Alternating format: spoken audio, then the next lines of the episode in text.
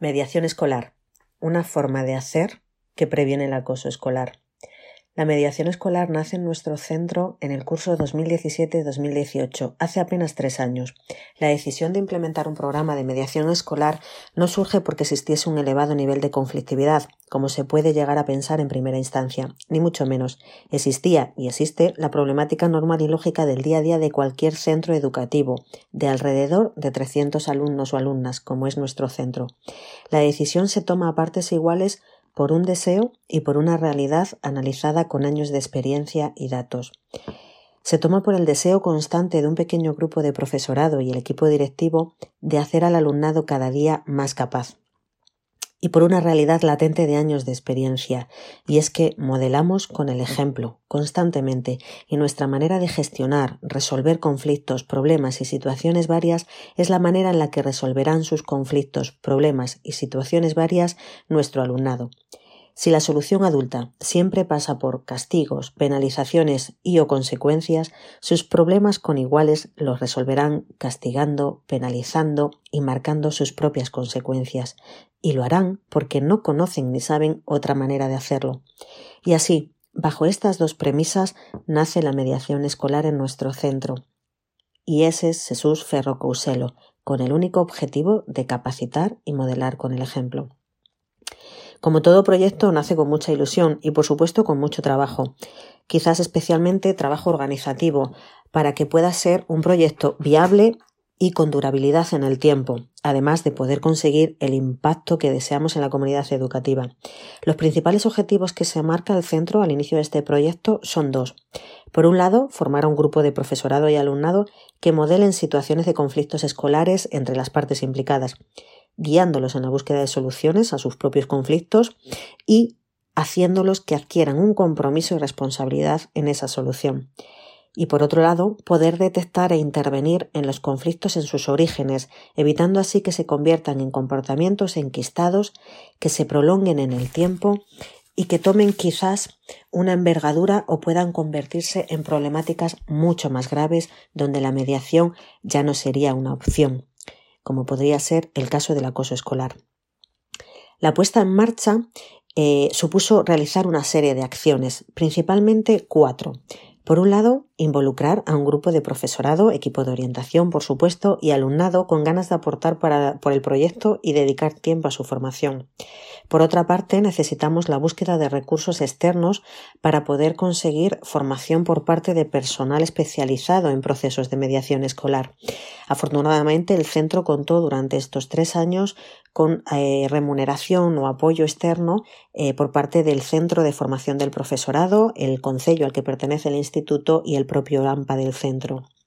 Asimismo, necesitamos elaborar un protocolo, un protocolo propio de mediación del centro, donde recogíamos qué condiciones serían las que, en las que se realizaría la mediación, así como matices que cualquier protocolo de este tipo debe incluir. Y por último, y no menos importante, eh, fue necesaria la elaboración de horarios mm, donde la tutoría fuera la misma para todo el alumnado desde primero a cuarto de la ESO, mismo día y misma hora. Esto nos permite tener ese espacio de tutoría para utilizar, eh, para formar a nuestro alumnado y poderlo hacer durante todo el curso académico sin afectar en ningún momento a su desarrollo académico o a su currículum académico. Pero más allá de lo que supone organizativamente implementar un programa de mediación escolar está lo mucho que aporta. Lo mucho que aporta a mediadores, mediados, profesorado, tanto al que es mediador o mediadora como al que no, al centro y a la comunidad educativa en general. El programa de mediación ha ido evolucionando considerablemente en apenas tres cursos de vida y diría que muy por encima de nuestras expectativas iniciales. Como ejemplo, comentar que hemos pasado de contar con cuatro alumnos, alumnas que tuvimos casi que convencer al inicio del programa, a tener actualmente un equipo de 12 alumnos y alumnas seleccionados con un criterio previamente establecido por el equipo que va desde tercero de la ESO a primero de bachiller, donde se encuentra nuestro alumnado más veterano. Hemos pasado de mediar siempre una figura adulta con una alumno o alumna a mediar durante este curso escolar absolutamente todos los procesos de mediación con parejas de alumnado sin ninguna intervención adulta. Hemos pasado de tener que buscar voluntarios y voluntarias a tener lista de espera de alumnado que quiere formar parte del equipo de mediación.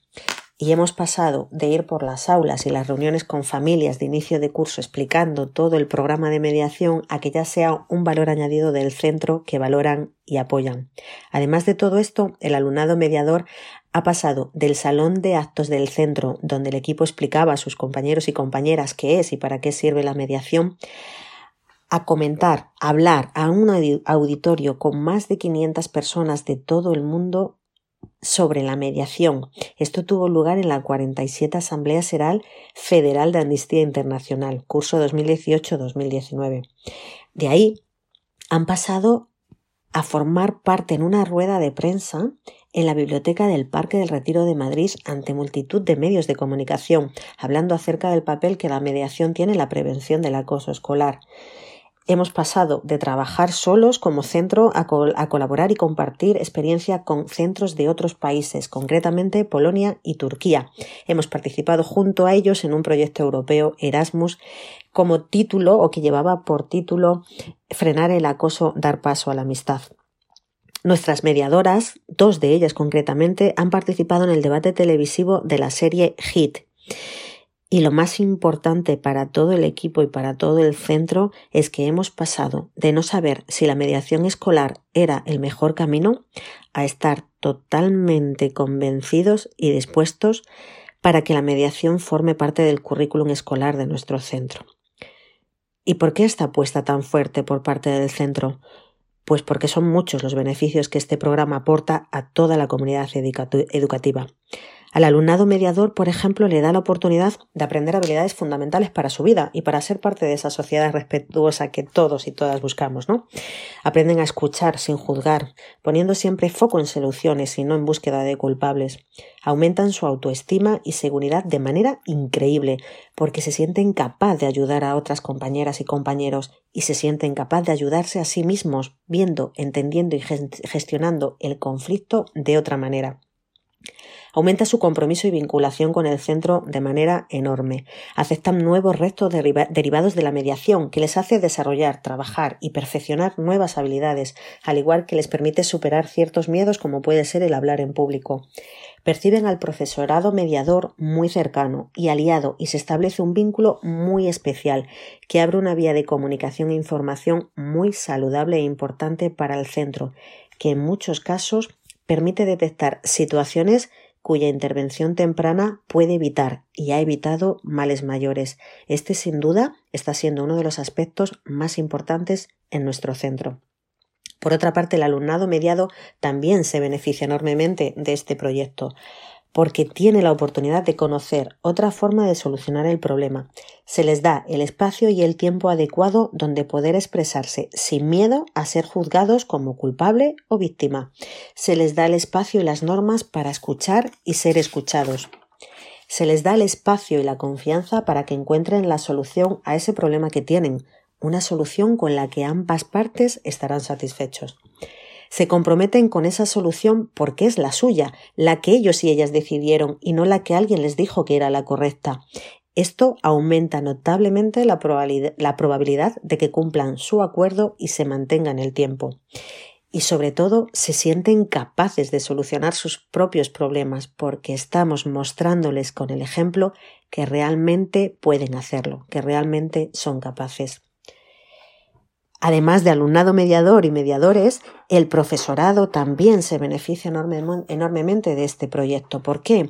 Pues el profesorado mediador evidentemente desarrolla habilidades para la gestión de conflictos que podrá usar en el aula y que generará el ambiente apropiado para que las conductas disruptivas sean menos y cuando existan, su gestión sea la que haga sentir al alumnado comprometido con su comportamiento y responsable en la búsqueda de soluciones. Estará generando un sentimiento de capacitación constante en todo el alumnado y generará esa confianza tan necesaria por parte del alumnado eh, versus el profesorado.